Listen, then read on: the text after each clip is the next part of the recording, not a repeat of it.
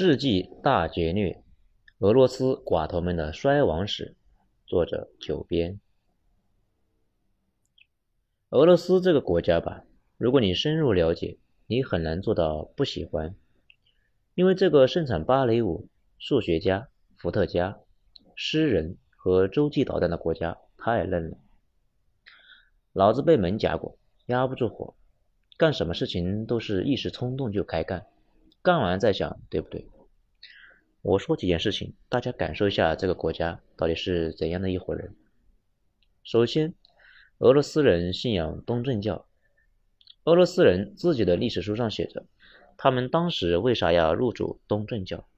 就是因为当时俄国上层亲眼目睹了君士坦丁堡的索菲亚大教堂之后，太他妈震撼了，感觉被雷劈了一样震惊，于是举国加入了东正教，一直延续到现在。中间被斯大林同志镇压过一段时间，现在又恢复了。现在大家知道为什么天主教热衷于用几百年修建的那种神机级别的大教堂了吧？其次，俄罗斯有流放的传统，正如英国把犯人都流放到美洲大陆和欧洲、澳大利亚一样，俄罗斯把所有的犯人都流放到了西伯利亚接受劳动改造。他们的那个西伯利亚就是没有盖的大监狱，冰天雪地。被流放到那个地方后，让你跑你都跑不远。大家知道十二月党人吗？这应该是俄罗斯流放史上最第三著名的一伙人。他们就非常俄罗斯，又二又充满浪漫主义气质。当初一群年轻的俄国贵族军官跟着沙皇去打拿破仑，法国投降俄军之后进入巴黎。青年军官们被巴黎给惊呆了，就跟雷劈了一样，觉得法国太酷了，俄国太土，以至于不能忍受。回去没多久，军官团就造反了。他们的目标就是搞宪政，学习法国。不过由于太冲动、太仓促，连起义口号都还没想好就给起义了，结果是可想而知，被沙皇几下就给弹压了。然后全部发配西伯利亚。关于十二月党人，还有一段浪漫的往事。当时参与政变的贵族军官们都要被流放，这些军官们的媳妇儿都是俄国上层的贵族，甚至包括俄国宰相的闺女也在里面。这些贵妇们联合向沙皇施压，说是如果非要流放，她们也要跟着老公去西伯利亚。当时在俄国引起了巨大的轰动，大家都被感动了，一起把沙把目光投向了沙皇。没想到沙皇也是非常痛快呀，说既然你们苦苦哀求，诚挚的爱情让朕非常感动，那你们就陪你们的老公一起去西伯利亚吧。然后就真去了。从十九世纪初到俄国革命，沙皇政权将超过一百万名囚犯以及家人。流放到乌拉尔山以东的西伯利亚，而且他们不止流放，而且还几乎是流放了一切看着不爽的东西。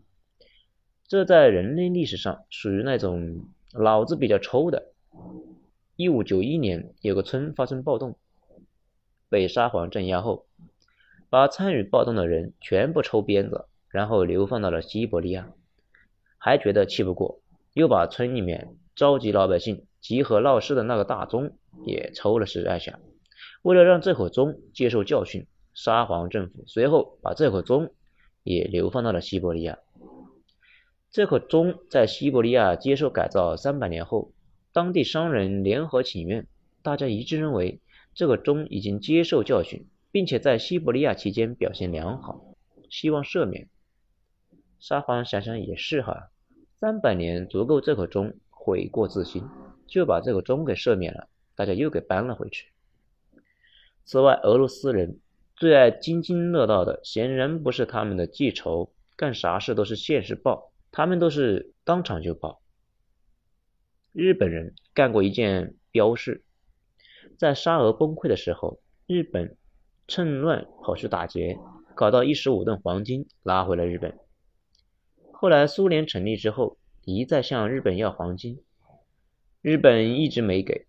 据日本方面说，苏联谈判代表跟他们说：“你们等着吧，俄国人从不记仇，都是现世现报，很快就会把该拿的给拿回去。”二战结束后，苏联把东北六十万日军带到了苏联当苦力，一直干了好几年才放回去。日本人到现在也认为，苏联人是因为那十五吨黄金，把他们的人抓走当苦力抵债。这些苦力换付出，如果换算成黄金，能够顶上三十吨黄金。而且这个国家对沙皇有种独特的情愫。沙皇被枪毙至今已经过去一百年，但是依旧有不少人怀念沙皇，不仅仅是普通老百姓，甚至包括他们民族最伟大的知识分子。大家知道索尔仁尼琴吧？就是写古拉格岛、古拉格群岛的那个人，非常能代表他们的俄罗斯。老索看不惯苏联，当初他在苏联待着，天天骂苏联。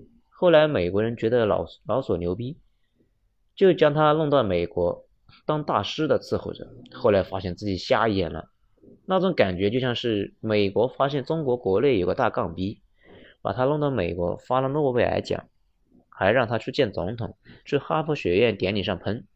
没想到他反对新中国的原因是他唯一的爱人是大清，天天在怀念溥仪，美国人后悔的肠子都青了。当初真是瞎了眼，把他弄回来，然后又把他送了回去。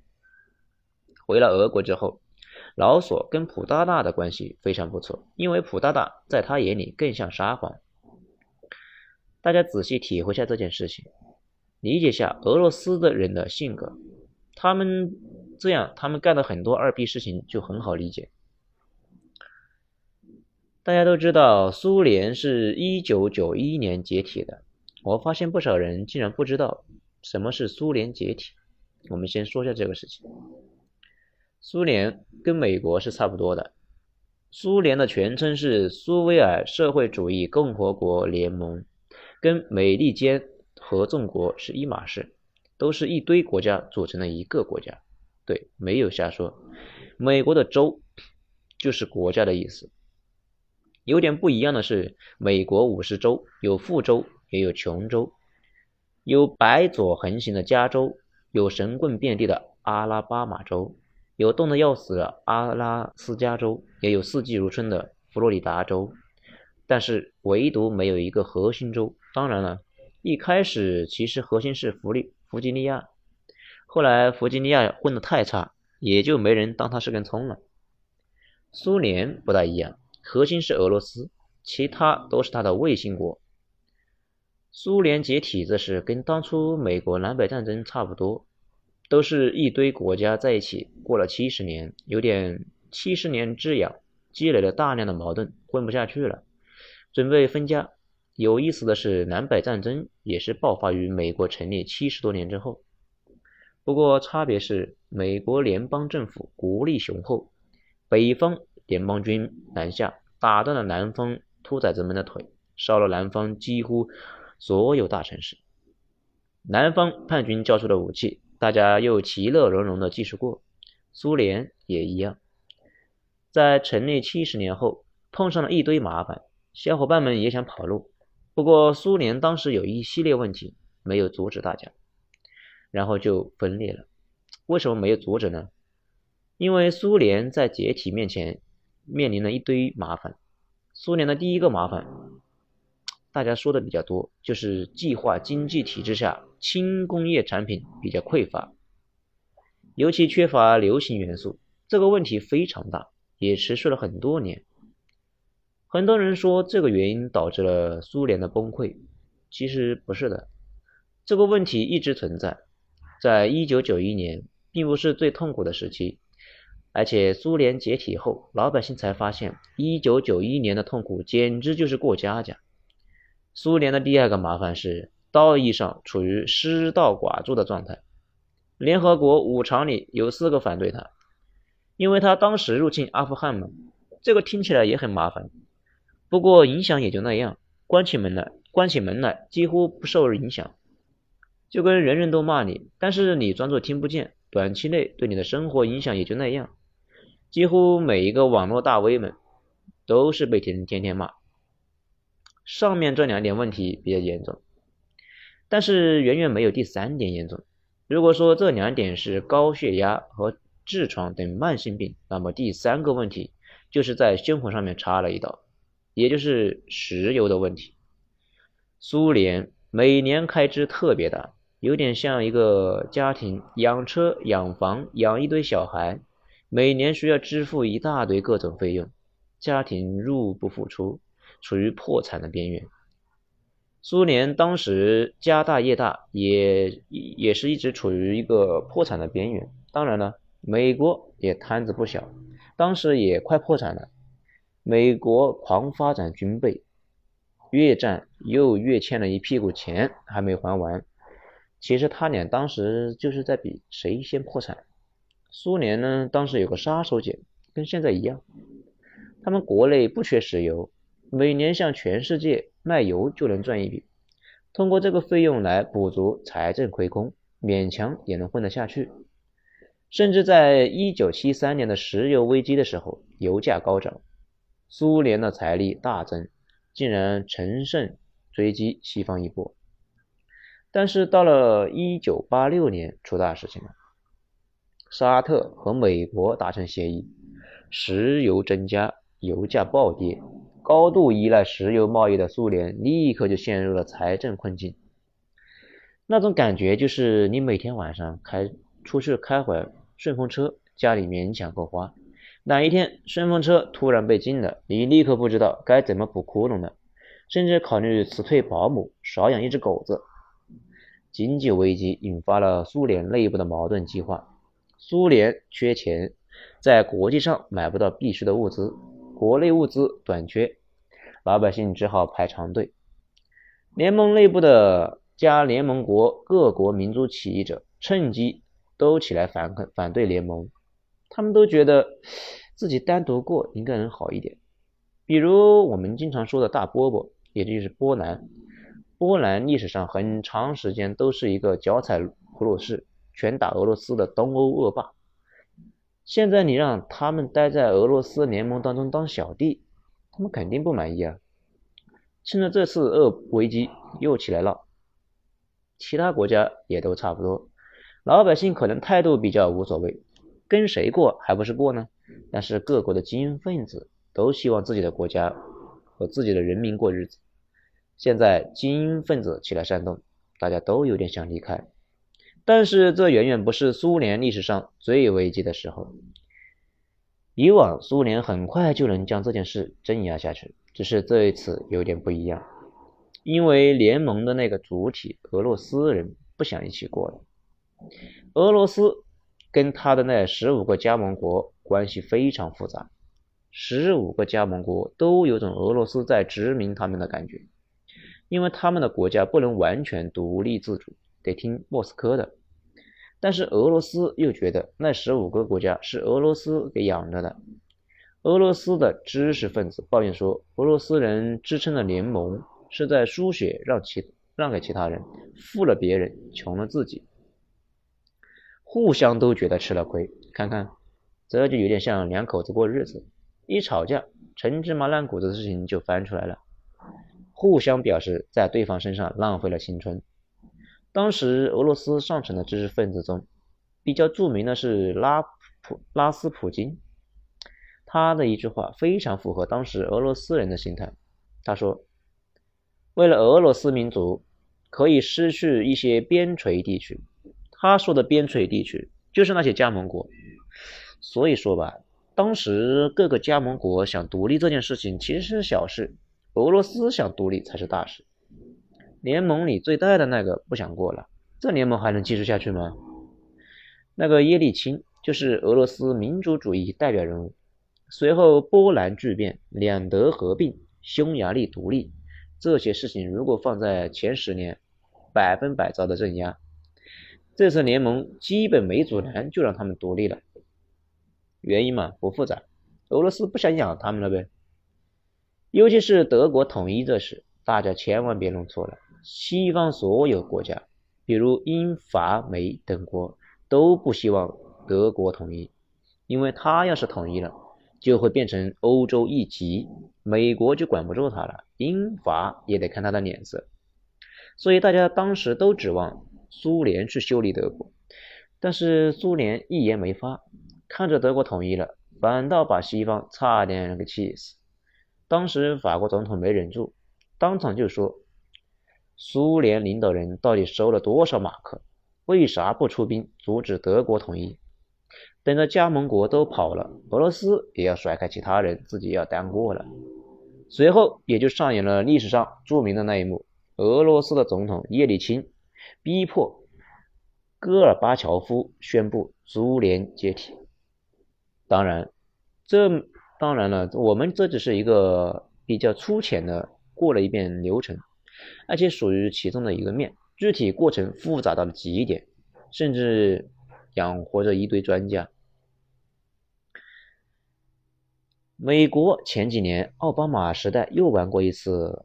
联合沙特增加石油的操作，想压低价油价，干死俄罗斯。俄罗斯是由二十二个自治共和国组成的，所以也叫俄罗斯联邦。理论上讲，还可以解体一次。而且前几年美国为了一步到位，又制裁了俄罗斯六十多次，不过没什么作用，场景已经完全变了。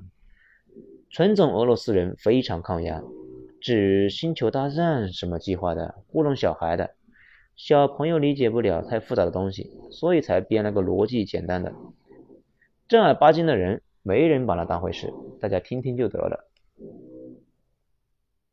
有件事情，我看很多作者没弄明白，就在那里瞎说，把苏联解体和私有制改革理解成一回事，以为是为了搞私有制才不要苏联的，其实不是。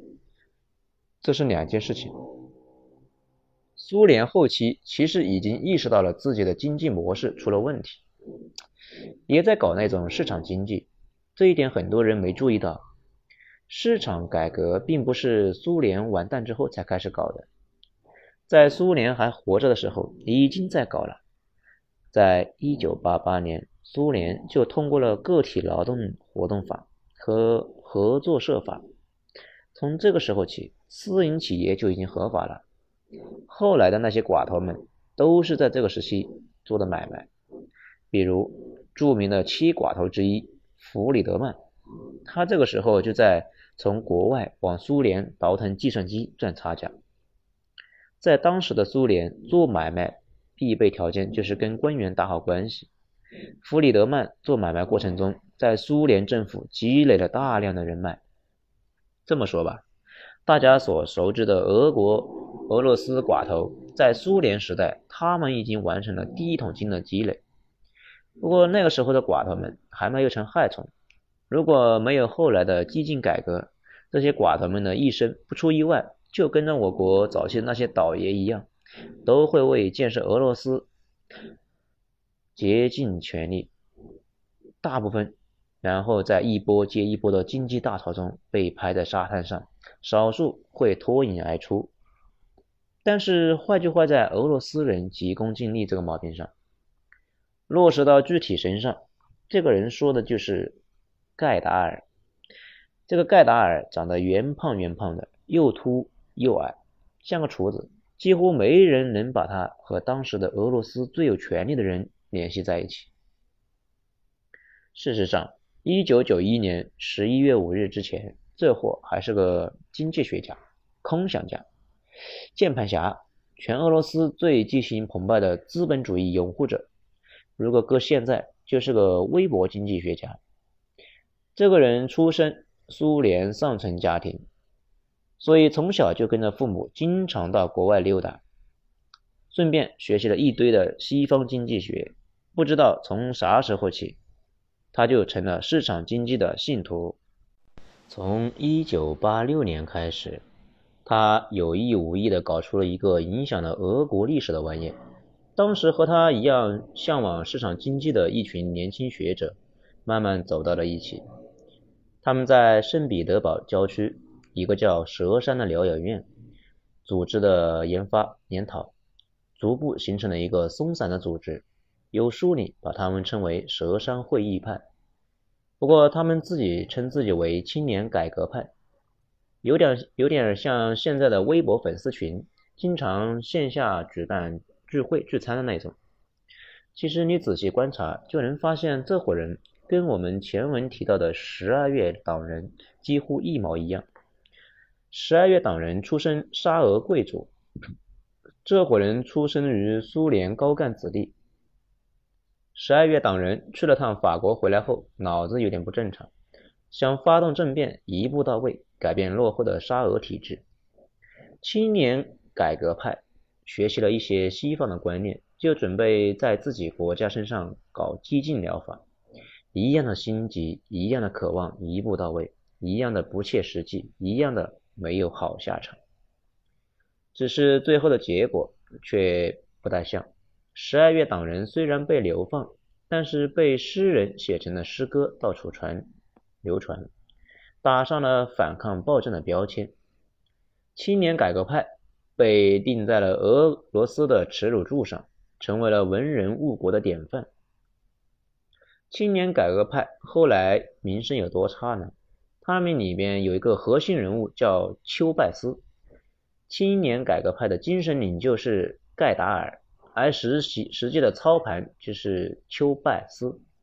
进入新千年之后，丘拜斯被评选为俄罗斯人最不可能原谅的第二人，第一个是希特勒，他长了一头红发，从他之后，俄罗斯政坛基本上没有出现过红头发的政治家，因为大家看见红头发。就忍不住想骂人，可能大家都觉得他头发是黄的，不过在国外这个颜色就叫做红发。按理说这帮学者们本来是没有任何机会，不过太过于机缘巧合，给了他们一个舞台。苏联快崩溃的那些年，他们一直在一份当时非常重要的报纸当编辑，话语权非常重，天天在那里传道。讲市场经济的各种好处，而且头头是道，全国慢慢的都知道了这伙人，很多人也成为了他们的簇拥，觉得这个星球上最好的东西就是市场，只要有了市场，就会拥有一切。大家看出来了吗？俄罗斯一部分人相除了相信东正教，又相信市场教。盖达尔的逻辑倒也不算错，市场确实是很重要。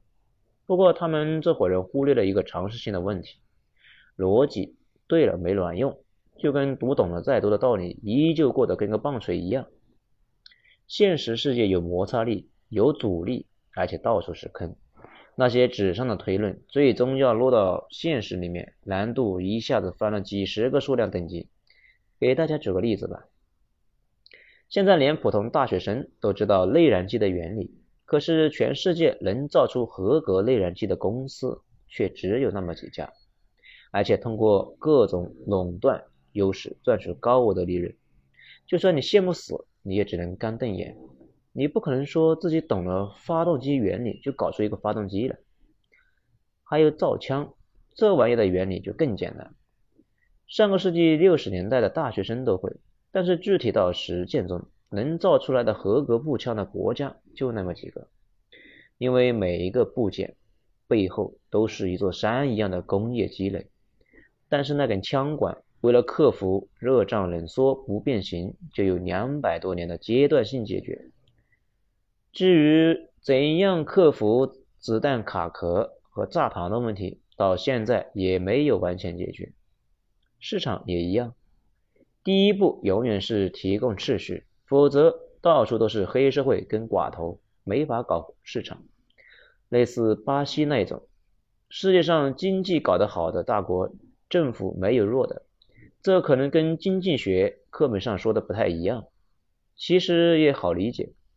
经济学的课本都假设世界没有摩擦力嘛，就跟初中物理也都是假设绝对光滑，不考虑空气阻力一样。等到了工程学领域。发现绝大部分工作都在对抗摩擦力、空气阻力和重力，不考虑摩擦力的理论都是耍流氓。其次，法律法规也得跟上。搞市场经济必然伴随着无数的纠纷，谁来解决？该怎么解决？这也是决定性的。不然很多复杂的交易根本没法开展，而且签了合同得兑现是吧？如果对方不兑现怎么办？欠钱到期得还，万一人家不还怎么办？以及产权怎么界定？合同怎么书写？商业大国都是法律大国。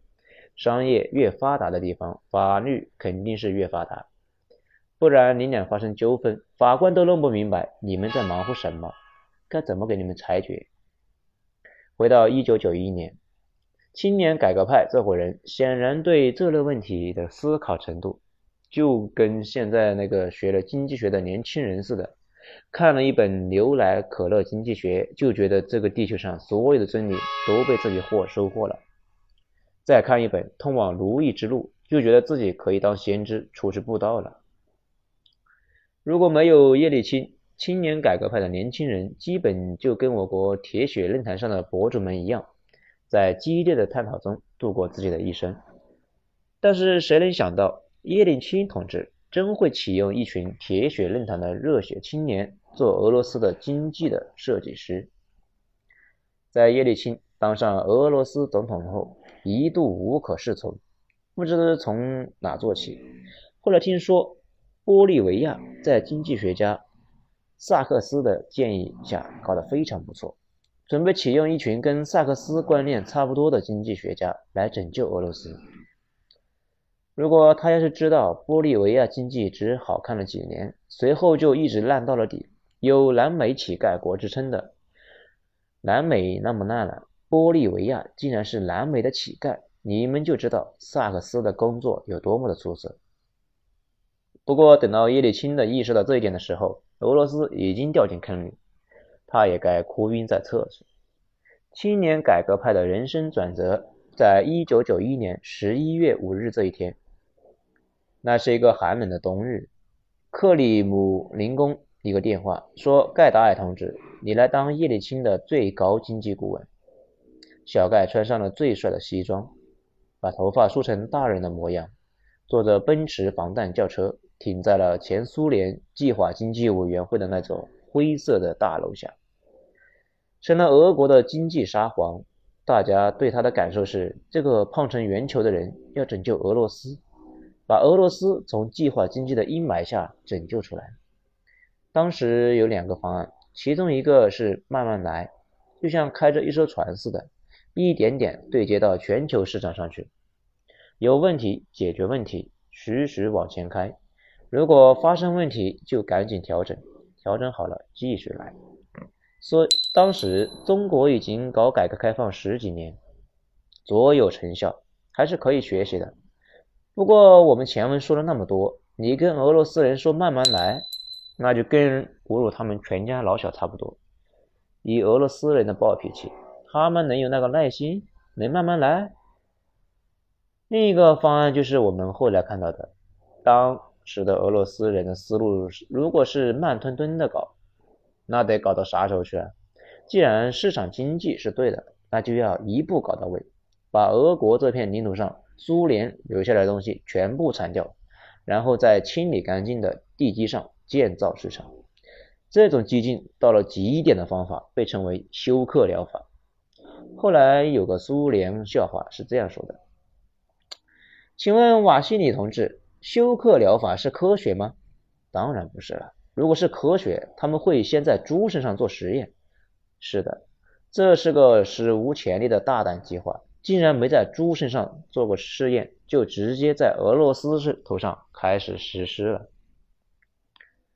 这场改革从一开始就蒙上了一层阴影。”大家记得前段时间川普被他自己人给坑了的事情吗？川大爷的国家安全顾问福林跟俄罗斯人打电话的内容被美国情报部门给记录了下来，然后匿名发给了媒体曝光。随后，这位总统亲信黯然下台，川普大怒，说要彻查此事，然后就没了下文了，连个鬼都没查出来。川大爷对此也是无能为力。这件事情也就不了了之。大家通过这件事情好好体会一下，权力到底是怎么运转的。权力不是通过机器人下发的，是通过一层一层的官僚来执行的，也有摩擦力和粘滞力。如果政策目的跟官僚他们的意志是一致的，事情往往很顺利；如果不一致，他们会想尽办法给你使绊子，把事情搞砸，然后领导承担责任。这个不只是在政府，大公司也是一样。其实巨型公司跟政府差不多。一九九一年，青年改革派也遇上了这个麻烦，他们执政后。面对的第一个问题，竟然是叶利钦给他们签发的任免书找不着了。当时的盖达尔本人是他们佘山会议派的精神领袖，但是他更像个学者，而不是官僚，就是他们组织内的铁腕人物来管理俄罗斯的官僚们，这就需要叶利钦签署一份任命书。任叶利钦麻利的签署之后，这个任命书就找不着了。当时叶利钦怒不可遏，大发雷霆地说：“你说什么？法令丢了，立刻给我去找！总统的法令绝对不能丢。”后来找遍了可能丢失的地方，也没有找着，只好硬着头皮让总统重新签署一个。总统一拍桌子，跺脚斥喝，大声的对周围人进行了恶意宣称的人身污染，宣称要开除某个负责人。不过之后。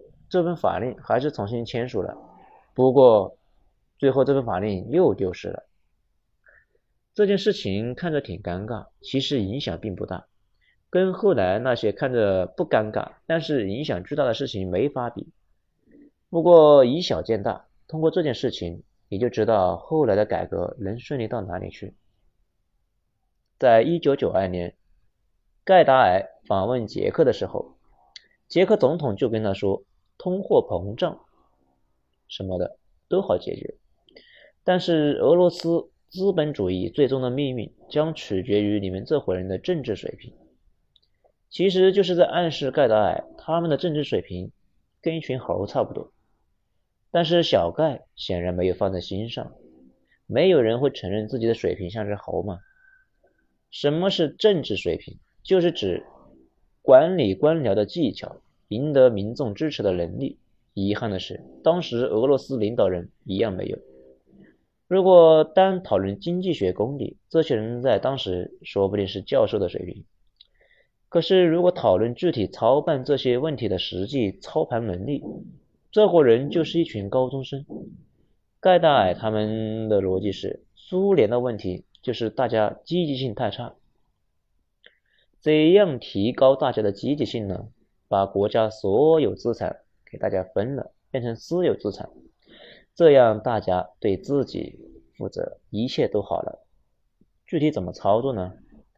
盖达尔他们把全国三分之一以上的资产以一点四八亿份的支票和凭单的形式分割，每份价值一万卢币，然后分给老百姓，每个老百姓分一份，有点像你们公司的上市了。大家每人分了一千股，当然了，原先厂子里的那些管理层分的多点，大概就是这么个逻辑。这下把国家给老百姓了。大家注意一下，按照盖达尔他们的意思，全俄罗斯三分之一的资产价格为一点四八万亿卢币，卢币当时贬值的跟废纸差不多，后来经测算。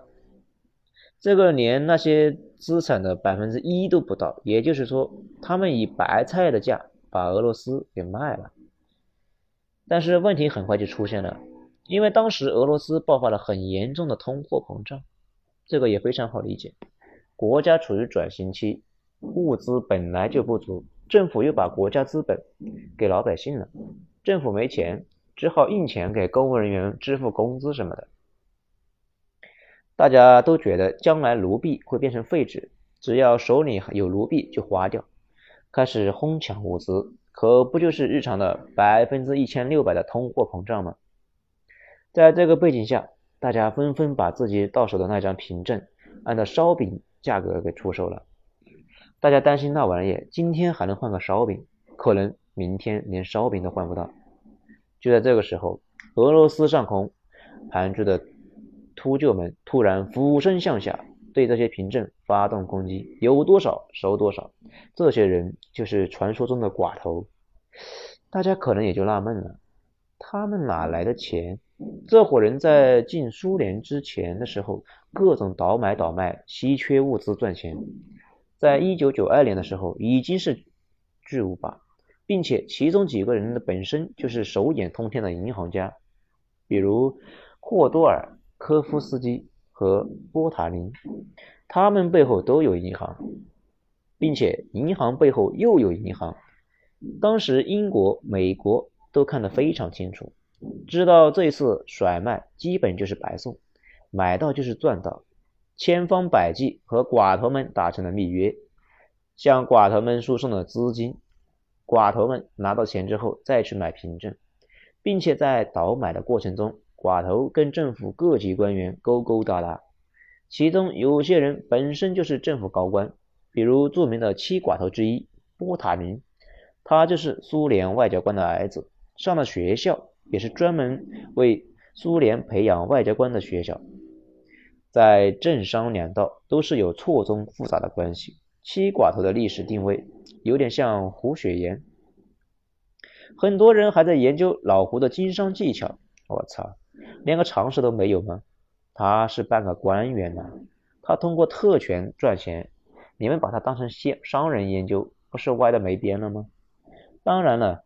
国内的文章一般描述最多的就是上文中说的这个过程，以为这就是俄罗斯寡头全过程，其实这个也想简单了。真正的重头菜其实是一九九五年的货换股，这玩意被后来的俄罗斯人称为浮士德交易。这件事情标志着俄罗斯彻底寡头化了。大家知道，美国有完善的债务市场。政府缺钱就可以去公开市场上借钱，这钱是市场里本身存在的，不会引发通货膨胀。不过借的太多也有问题，比如美国现在又要回到一九九一年那个破产的边缘了。在一九九五年之后，俄罗斯实在是扛不住了，政府没钱了，而且车臣战争阵列，正是花钱如流水的时候。当时有两个选项，政府可以印钱来支付战争和其他的开支，但是肯定会扩大规模，通货膨胀。以俄国老百姓的易燃易爆奏性非常危险，所以或者向财阀贷款，但是财阀开出来的价码是政府放弃要在那边一些矿产和实业公司里面的所有股份，转卖给他们。这就叫做货贷股，财阀的贷款，政府交出股份，也就是说，财阀盯上了俄罗斯剩下的三分之二的资产。当时全世界没人能相信俄罗斯政府能接受这个操作，太匪夷所思了。那种感觉就好像是有人去借钱，借美国的政府的钱，条件是要买下美国海军的控制权一样夸张。但是大家完全忽略了一个问题。当时已经是一九九五年，俄罗斯会在一九九六年大选。但是自从苏联解体之后，俄罗斯的老百姓水深火热，水平生活连苏联时代一半都达不到，老百姓纷纷开始怀念苏联。这个背景下，俄共重新上台的概率已经远远超过叶利钦，甚至那个索罗斯也一再警告俄国寡头。趁早准备一张流亡的飞机票，打好行行李，随时准备跑路。为了狙击俄共，叶利钦的幕僚们，也就是我们刚才提到的青年改革派，给叶利钦出了一个主意，说是把协议先签了，只要寡头们保证对咱们的支持，就有希望。寡头们控制俄罗斯几乎所有的媒体，如果寡头们愿意使劲，俄共甚至别想在电视和报纸上面露脸。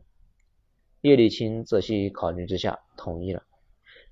现在大家知道为啥这个协议叫做福德式协议了吧？签起了协议的那一天，寡头们将彻底的伟大不掉，成为俄国的真正沙皇。这个故事的前半节有点像我国早期的那些倒爷。事实上，我国很多企业都是倒爷企业家。比如联想、华为刚成立那会都是转转卖国外的设备起家，后来走上了自主研发之路。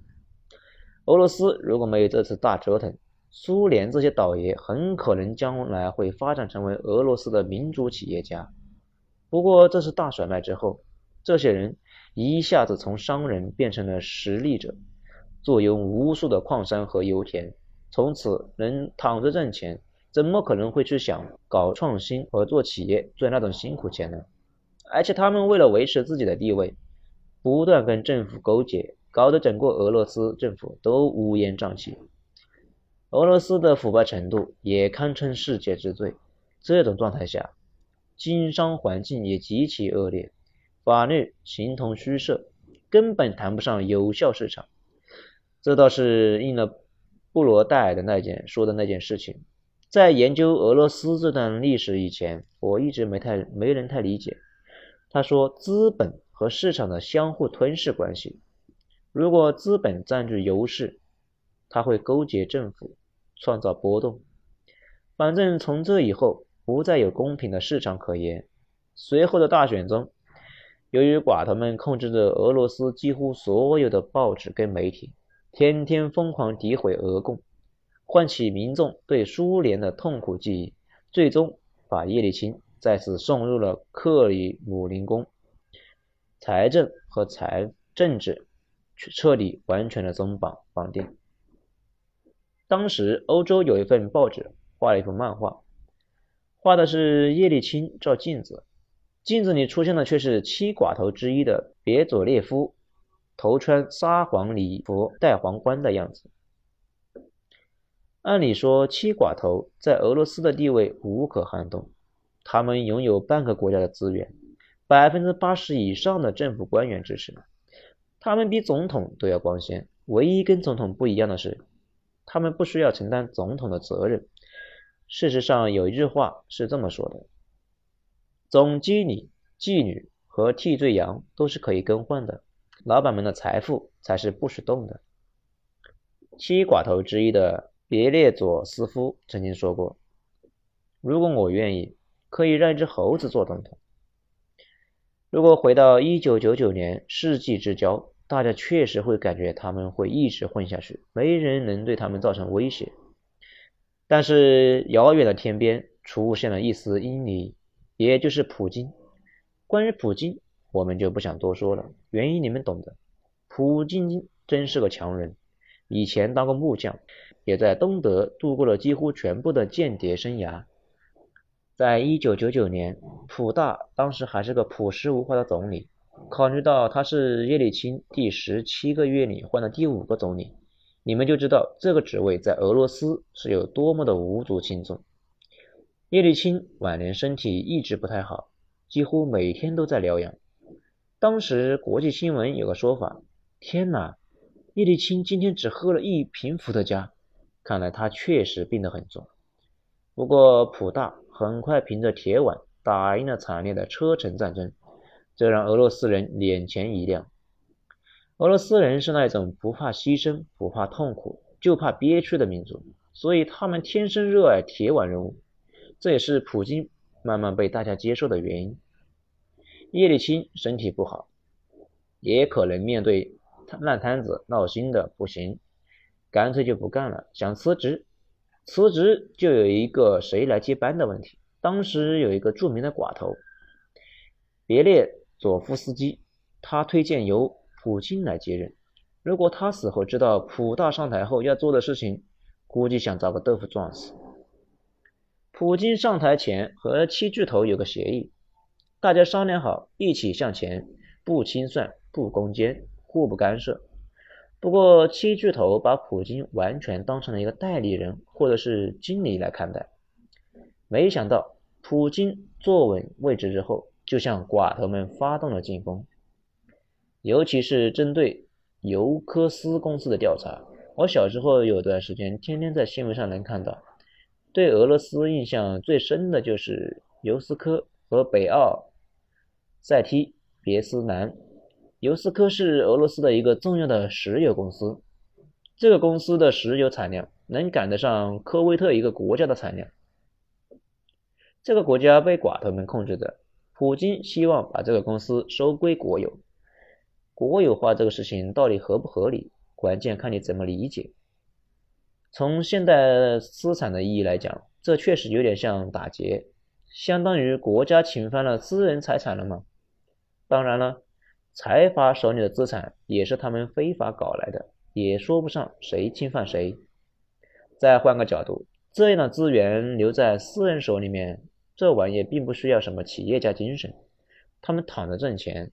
每年把挣到的钱转到国外，在海外挥金如土。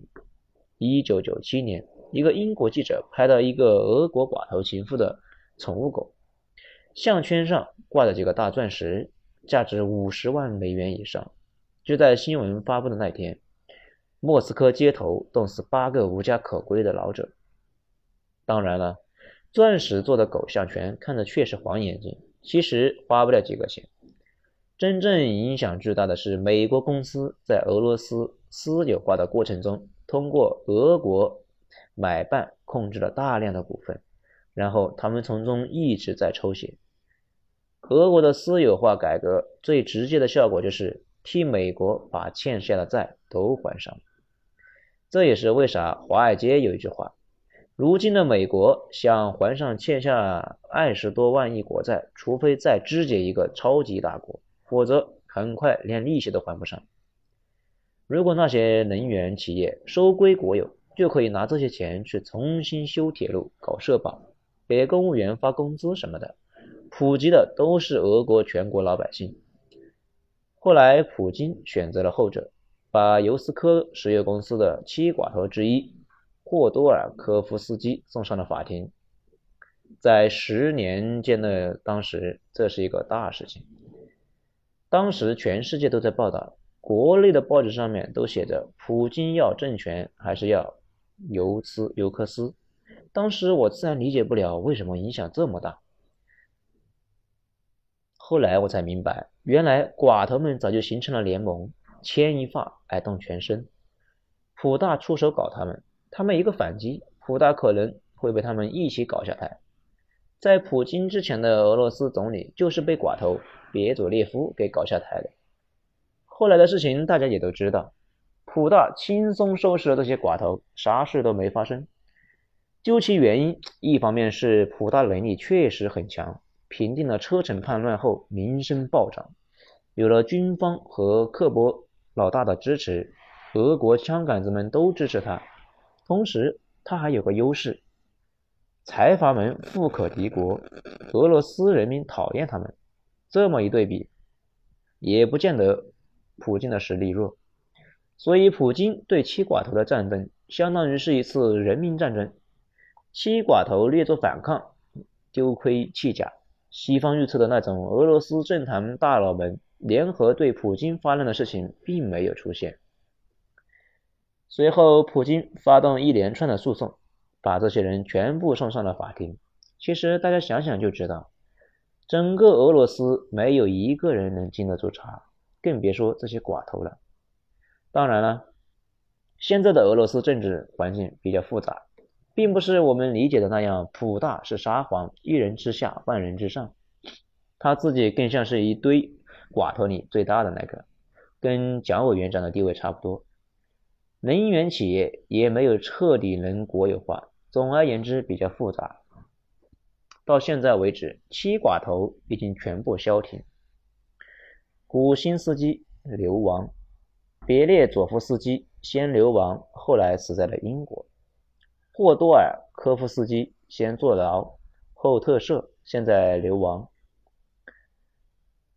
斯斯索斯基，俄国检方撤撤诉，但是基本不再有政治势力，现在的生意都赶不上巅峰时刻的零头。维诺格拉多夫跟上面一样，马尔金流亡，弗里德曼唯一一个夺起诉讼的人，因为他选择的是合作，而不是对抗。七寡头之后的俄国进入了新寡头的时代，其实也正常。俄罗斯这个国家一直都是这样，非常不好管，只有沙皇、慈父、卜大大这样的人才能管得住。新寡头和旧寡头最大的区别，就是现在那些沙田什么的收入不再完全落入私人之手，部分上交财政，俄国才能在美国的制裁中挺这么久。俄罗斯留给世界最大的遗产，无疑是在那之后，各国政府对经济学的话非常警惕，也很少会让学者直接担当重任，知道他们经常是一腔热血，兢兢业业的把事情搞砸，往往跟正常官员一样，在工作中考察，有能力再提拔，几乎不会出现俄罗斯、玻利维亚那种政治拿着经济学家的药方直接操作的事情了。如果说俄罗斯还有什么给我们留下了什么教训，那无疑是凡事要慢慢来，急功近利，追求毕其功利，几乎无一例外没有好下场。当然了，必须要说一句，现在的俄罗斯远远不能说已经彻底恢复正常。其实了解俄罗斯的话，就知道这个国家依旧处于高危状态，无论是政局还是经济，都呈现出一种极端对立的。将来会发生啥，谁也不知道。